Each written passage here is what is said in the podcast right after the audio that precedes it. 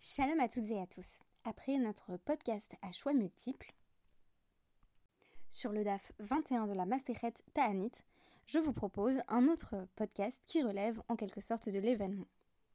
Et ce, non pas pour des raisons formelles, parce que j'aurais par exemple innové dans la présentation du podcast, mais tout simplement parce qu'il s'agit de notre 400e podcast du DAF Yomi. Cela commence à faire vraiment beaucoup et nous nous sommes lancés dans cette aventure il y a à peu près un an et demi. Il est vrai que c'est un challenge quotidien, mais je n'ai pas regretté de m'y être mise et d'être arrivée jusqu'ici. Quoi qu'il en soit, je tiens à vous remercier car c'est votre fidélité, votre écoute et vos retours qui me permettent de continuer jour après jour pour arriver à 450, 500, qui sait où nous allons nous arrêter. Notre référence du jour n'est autre que le livre des êtres imaginaires de Jorge Luis Borges, publié pour la première fois en 1957 et qui, parmi euh, d'autres créatures mythiques, mentionne les Lamed Vavnik. Peut-être faudrait-il dire au pluriel Lamed Vavnikim. Ce qui est intéressant, c'est que euh, Borges va ici réintégrer la référence de la tradition juive aux 36 justes qui bien souvent à leur propre insu font en sorte que le monde se maintienne et affirment la présence d'Hachem, de Dieu, dans le monde. On les appelle aussi tzadikim nistarim, et si le terme qu'il désignait parfois lamed vavnik, c'est parce qu'il y en a lamed vav, c'est-à-dire 36, 36 justes, qui sont cachés au monde bien entendu qui ignore qui ils sont, mais aussi à eux-mêmes.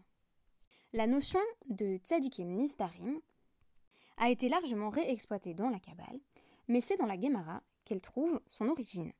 En effet, les Lamed Vavnik sont déjà mentionnés dans la Gemara, à la fois Souka 45b et Sanhedrin 97b. À leur sujet, il est dit que ils sont en contact direct avec la Shrina, avec la présence divine. Le nombre 36 n'est pas employé systématiquement, puisque par exemple, dans le traité Rollin, il est plutôt question de 45 justes, 30 en Eretz Israël et 15 en Galoute, c'est-à-dire dans le contexte de l'Agmara, en Babylonie. Cependant, c'est de ce passage qu'on tire l'idée qui va être essentielle par la suite, que la plupart d'entre eux sont des personnes particulièrement humbles. En effet, il est rapporté au nom d'Abaye qu'il se situe dans la section haute de la synagogue, qui correspond aux classes sociales les plus défavorisées. Ces tzadikim cachés ne sont donc a priori pas d'éminents notables, mais des personnes qui, on va le voir à travers notre Gemara, ne payent pas de mine. En ce sens, il est logique que ce qui les caractérise soit précisément la anava ou l'humilité, qui est le trait par excellence qui caractérise Moshe Rabbeinu lui-même. Et c'est l'invisibilité de leur statut de tzaddik qui est particulièrement impressionnante. Dans notre DAF, le chiffre euh, de 36 ne sera pas avancé, mais il va être question de justes dont on nous dit qu'ils héritent directement automatiquement du Olam en raison de leur piété. Il ne s'agit pourtant pas euh, de grands sages, euh, ou même de quelques parnasses euh, particulièrement généreux. Ce ne sont pas des grands personnages de la communauté, mais bien des personnes qui, a priori, ont plutôt l'air de ne pas être extrêmement pratiquantes, ou du moins, dans le second cas, que nous allons voir à travers la Gemara, n'indiquent a priori pas qu'ils appartiennent à cette caste mystérieuse de personnes qui hériteraient directement du Olamaba. Ce qu'il va donc s'agir euh, de mettre en valeur, c'est euh, la piété de personnes a priori anonymes du peuple juif qui seraient susceptibles d'être livrées à l'oubli si on ne rapportait pas ici leurs faits et gestes. Tout cela est médié de façon peu surprenante par la voix de l'un des Talmidei Rachamim, Rabbi Broka Chosa, dont on nous dit Hava Shachiach Beshuka Develefet. Il allait souvent au Shuka, au Shuk, de B, les fêtes, Hava Shachiach Eliaou Gabé. Et il avait avec lui Eliaou Hanavi qui lui apparaissait euh, euh, par une forme de vision. Ce n'est pas la première fois, bien entendu, qu'Eliaou Hanavi intervient dans la Gemara pour révéler des, des, faits prophétiques, par exemple l'emplacement du Mashiach, dans une autre anecdote talmudique.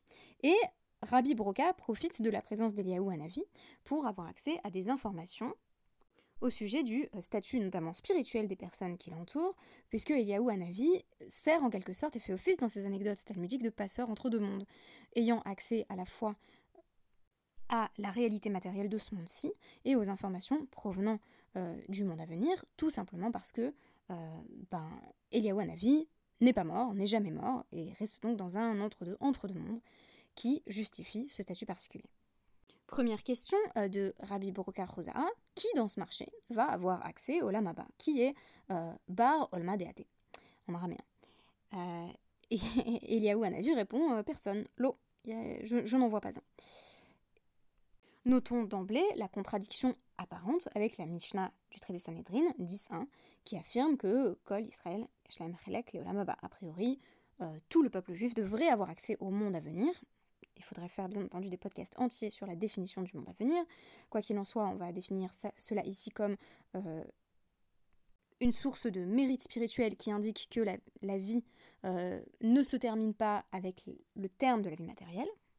J'ai donc fait quelques recherches et la page euh, du Dafyomi Stencil Center avance que être Ben Olamaba, ça signifie avoir directement accès au Lamaba, tandis que on n'est pas en train de dire que, que, tout le monde au marché va se retrouver, je sais pas moi, au Gainum par exemple, ou quoique justement, euh, on est en train de préciser que euh, pour toutes les autres personnes qui sont au marché, l'accès au lamaba va être conditionné au processus de tchouva et de purification de l'âme après sa mort. Tandis que les personnes dont il va être question auront directement accès au lamaba sans condition, sans transition. Voici en effet qu'apparaît un homme dont rien a priori ne, laisse présager que ce soit lui le bar almadeate. On nous dit en effet que Rabbi euh, Broca, Chaza lehahu gavra. Dehava sayem. Mesane euh, mesane ukame. Velo rame chuta euh, bi glime. Donc il voit un homme qui porte des chaussures noires, bon, on va voir ce que ça signifie, et qui ne porte pas, là pour le coup c'est clair, qui ne porte pas le, le qui ne porte pas le, fil bleu sur ses franges rituelles, ou qui ne porte peut-être pas de franges rituelles. C'est ainsi que l'interprète Rashi, l'aurait-il cite Betalito.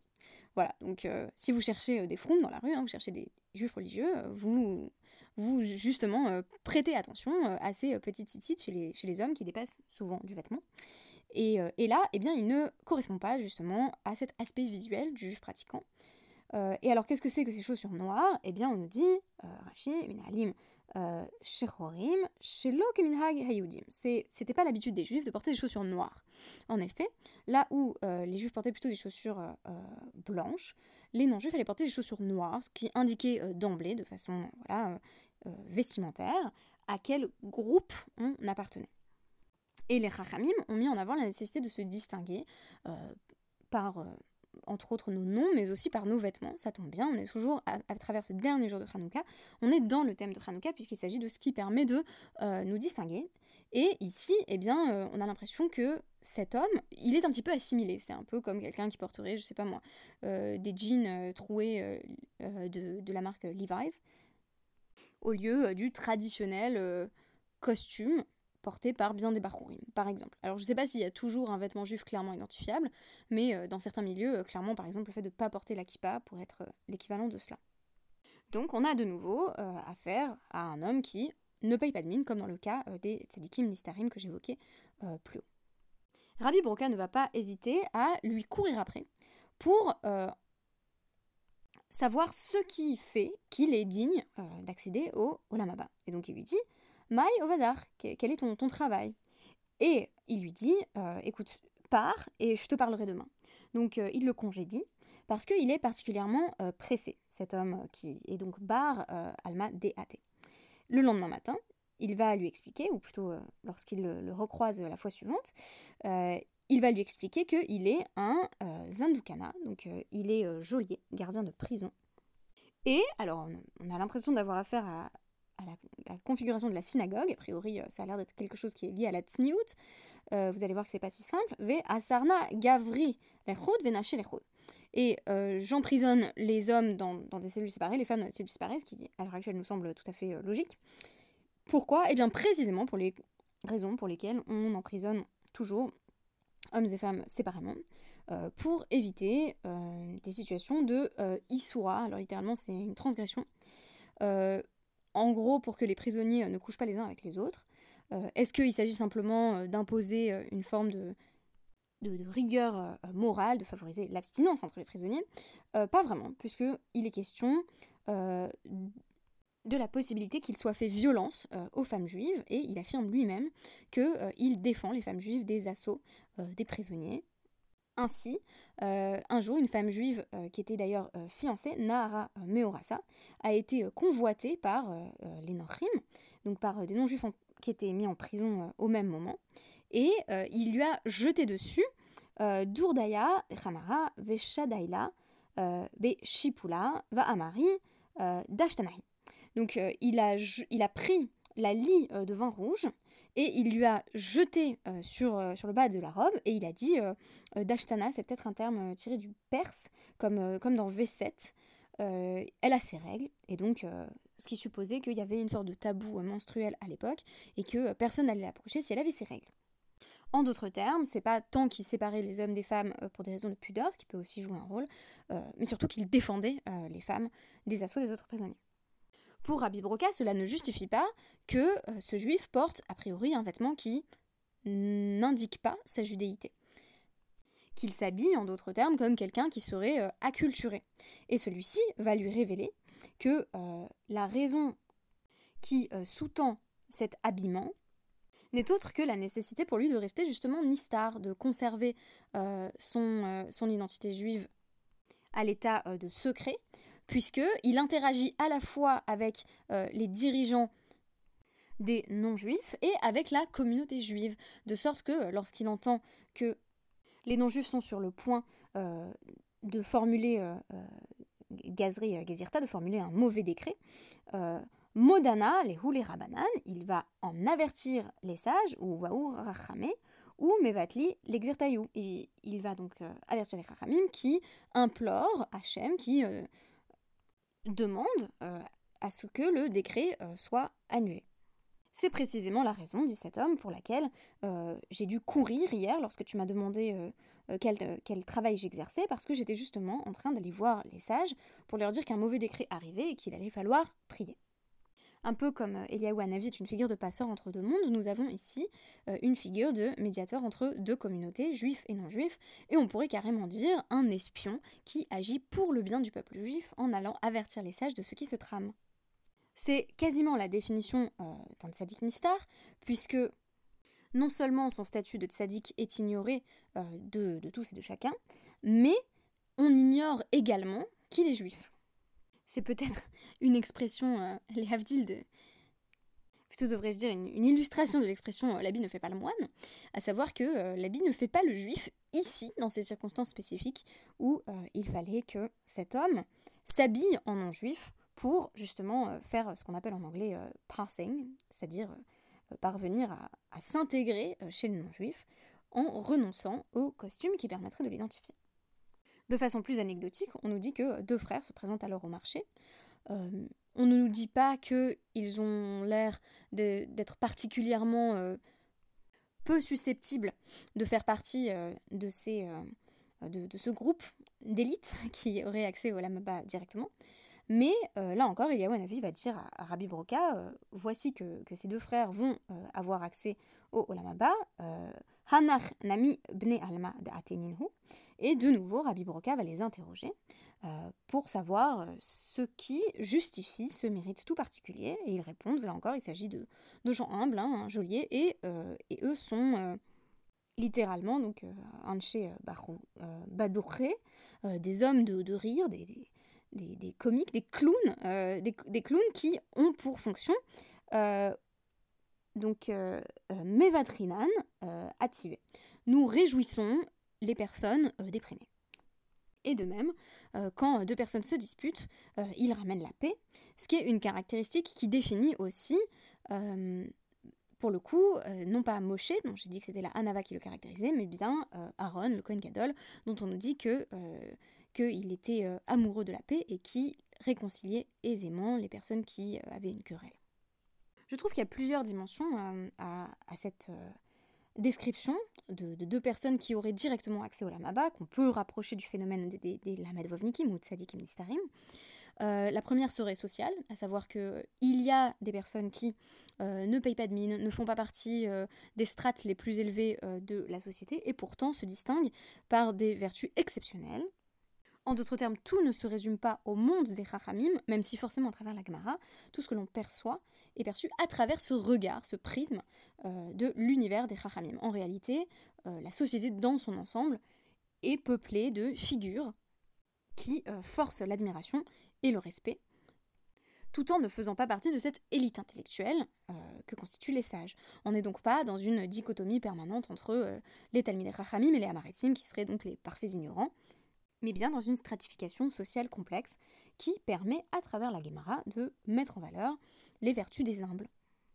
Si on avait une interprétation un petit peu plus contemporaine, on pourrait relire euh, cette anecdote talmudique à travers l'angle du rapport entre religieux et non religieux, puisque Rabbi Broca est d'emblée très surpris qu'une personne qui ne porte pas les attributs euh, vestimentaires du judaïsme puisse être considérée comme euh, bar alma c'est à ce sujet-là qu'il va choisir de le questionner.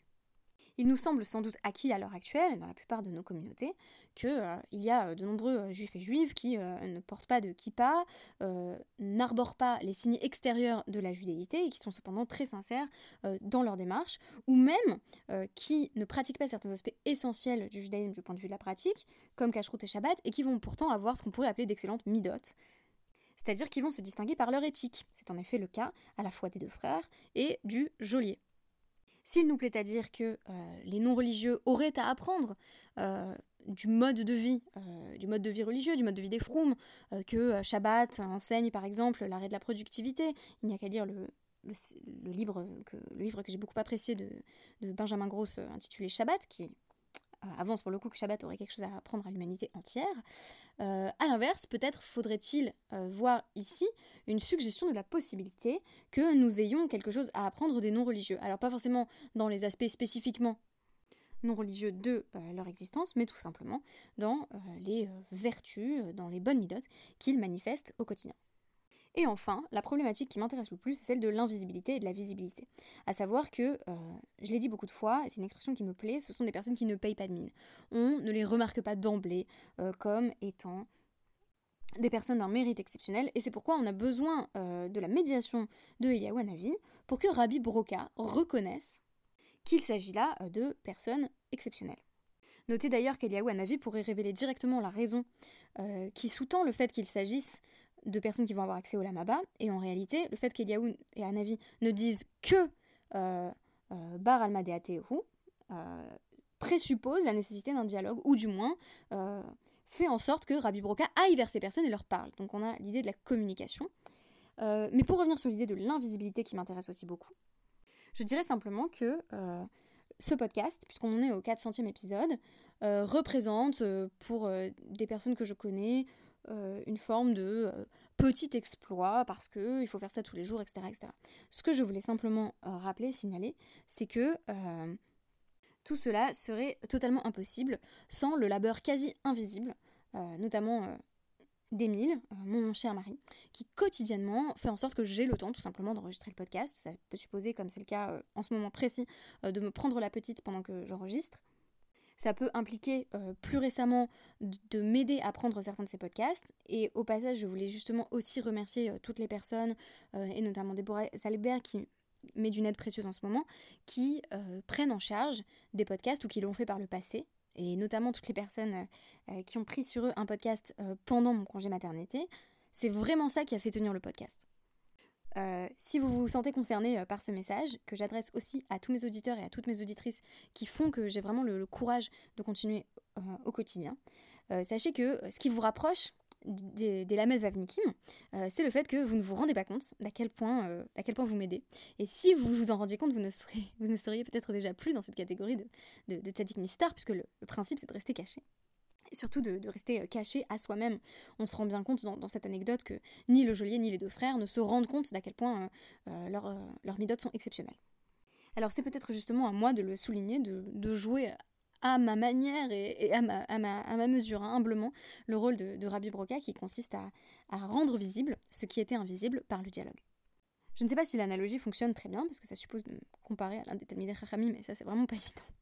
Mais euh, elle présuppose, euh, quelle que soit la lecture que l'on fasse, que ce soit une lecture plutôt sociale, une lecture euh, plutôt de l'ordre du rapport entre religieux et non religieux, ou simplement la lecture très personnelle que je vous propose, à savoir la conscience que c'est pas le monde qui tient sur, sur les Tzadikim Nistarim, c'est mon monde et le petit monde du podcast qui tient grâce à vous.